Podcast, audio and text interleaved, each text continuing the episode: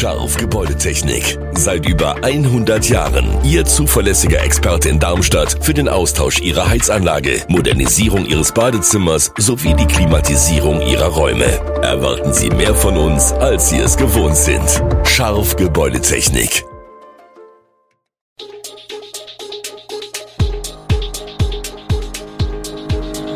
Gude, unser morgendliches News Update.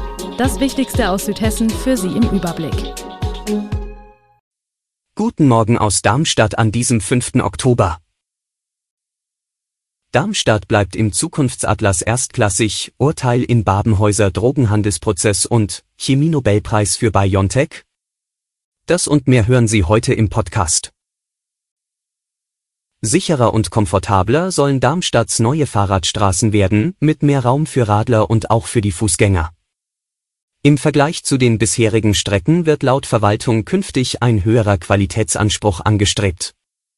Vor allem die Begegnungen mit dem Kraftverkehr in engen Wohnstraßen will man entschärfen. Bei Begegnungen mit Kraftfahrzeugen wird's oft eng. Auch die Gefahr, die von geparkten Autos ausgeht, wenn sich plötzlich die Türen in den Straßenraum öffnen, ist an vielen Stellen erheblich. Fußgänger werden zudem auf schmale Streifen an den Rand gedrängt, zwischen abgestellten Autos und Häuserwänden. Da wünschen sich Fachleute heute vor allem andere Breiten. In der Wilhelminenstraße sollen die neuen Vorgaben erstmals zur Anwendung kommen, sagt die Stadt. Der südliche Teil ist seit Jahren entsprechend markiert und gilt als wichtige Radroute von Bessungen in die City. Das alle 400 deutschen Kommunen umfassende Prognosranking 2022 listet Darmstadt in den Top 10. Anders als im Fußball ist Darmstadt dem deutschen Zukunftsatlas 2022 zufolge mit den Top 11 erst und Frankfurt zweitklassig. Die Ränge 27 im Ranking des Wirtschaftsforschungsunternehmens Prognos, dazwischen Hochtaunus, 12. und Main-Taunus-Kreis, 14. sind hessische Spitzenwerte unter bundesweit 400 Kreisen und kreisfreien Städten, in acht Klassen von beste Chancen bis sehr hohe Risiken kategorisiert. Aus Südhessen folgt der Kreis Groß-Gerau, der sich vom 16. Platz auf den 67. in der dritten Klasse verschlechterte. Dahinter liegen, alle verbessert, in der vierten Klasse Darmstadt-Dieburg und Bergstraße auf den Rängen 88 und 100 auf dem 250. Platz, damit in Klasse 5 ist der Odenwaldkreis zu finden.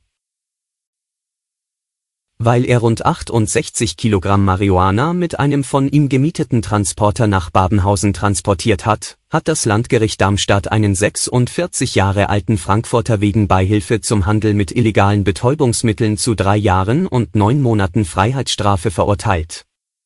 Teil der Gesamtstrafe ist auch eine Strafe für den Besitz von rund 68 Gramm Marihuana, die in der Wohnung des Mannes gefunden wurden. Das Krematorium Waldfrieden am Waldfriedhof Darmstadt hat offenbar akute Personalprobleme. Angehörige von Verstorbenen müssen deshalb bis zu zwei Wochen auf die Einäscherung warten, sagt Bestatter Carsten Becker aus Seeheim-Jugendheim. Normalerweise dauere es maximal vier bis fünf Werktage, bis die Urne im Krematorium abgeholt werden kann. Der für das Krematorium zuständige Eigenbetrieb für kommunale Aufgaben und Dienstleistungen, EAD, sucht laut Stellenanzeige für das Krematorium Waldfrieden schnellstmöglich mehrere Mitarbeiter. Auch auf den Friedhöfen selbst gebe es Engpässe, so Becker. In manchen Kommunen fehlten beispielsweise Sargträger. Nicht zuletzt seien viele Bestattungsunternehmen händeringend auf der Suche nach Personal. Eine Richtlinie, die nur in Fachkreisen der Gas- und Wasserinstallation bekannt ist, sorgt derzeit für einige Betriebsamkeit in der Branche und darüber hinaus. Es geht um die TRGI 2018, die technische Regel für Gasinstallationen. Dort ist fixiert, was ein Installateur beim Einbau und der Wartung einer Gasheizung zu beachten hat. Zusätzlich ist ausführlich die Außer- und Wiederinbetriebnahme von Gasinstallationen beschrieben, insbesondere das Einlassen von Gas. Was passiert, wenn Gasversorger im Winter Verbraucher vorübergehend vom Netz nehmen müssen, weil nicht genügend Gas für alle da ist? Im Falle einer Gasmangellage bestimmt die Bundesnetzagentur, wer weiter versorgt wird und wer nicht. Springen die Heizungen einfach an, wenn das Gas wieder fließt? Oder muss erst ein Handwerker nach dem Rechten schauen? Diese Frage ist nicht leicht zu beantworten. Das Szenario, dass Millionen Verbraucher erst einmal weiter frieren müssen, obwohl wieder Gas da ist, hält Andreas Braun, Fachreferent beim Zentralverband Sanitärheizung Klima, für sehr unwahrscheinlich. In der Regel werde eine einfache Wiederinbetriebnahme etwa durch Drücken auf den Störknopf genügen, zumindest dann, wenn das Gas nur wenige Tage weg war. Auch sei es dem Verbraucher nicht untersagt, den Störknopf zu betätigen. Eine durch Gasmangel erzwungene Netzabschaltung durch den Versorger kann aber auch ohne Handwerkerzwang ihre Tücken haben. Das Abschalten und Wiederhochfahren des Gasnetzes ist anders als beim Stromnetz nicht so ohne weiteres möglich, gibt der Deutsche Verein des Gas- und Wasserfachs zu bedenken.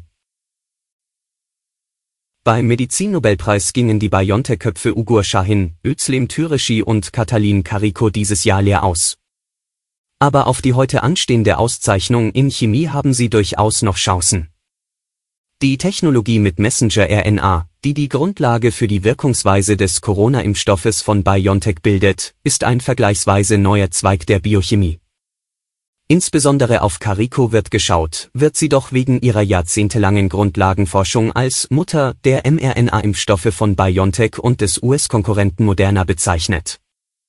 Wer letztlich für einen der Nobelpreise nominiert ist, gehört zu den bestgehüteten Geheimnissen auf diesem Planeten. 50 Jahre bleiben die Unterlagen unter Verschluss.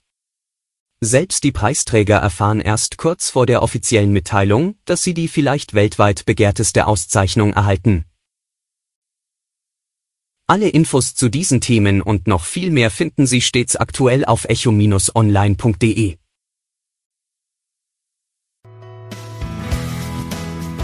Gute Südhessen ist eine Produktion der VAM von Allgemeiner Zeitung, Wiesbadener Kurier, Echo Online und Mittelhessen.de.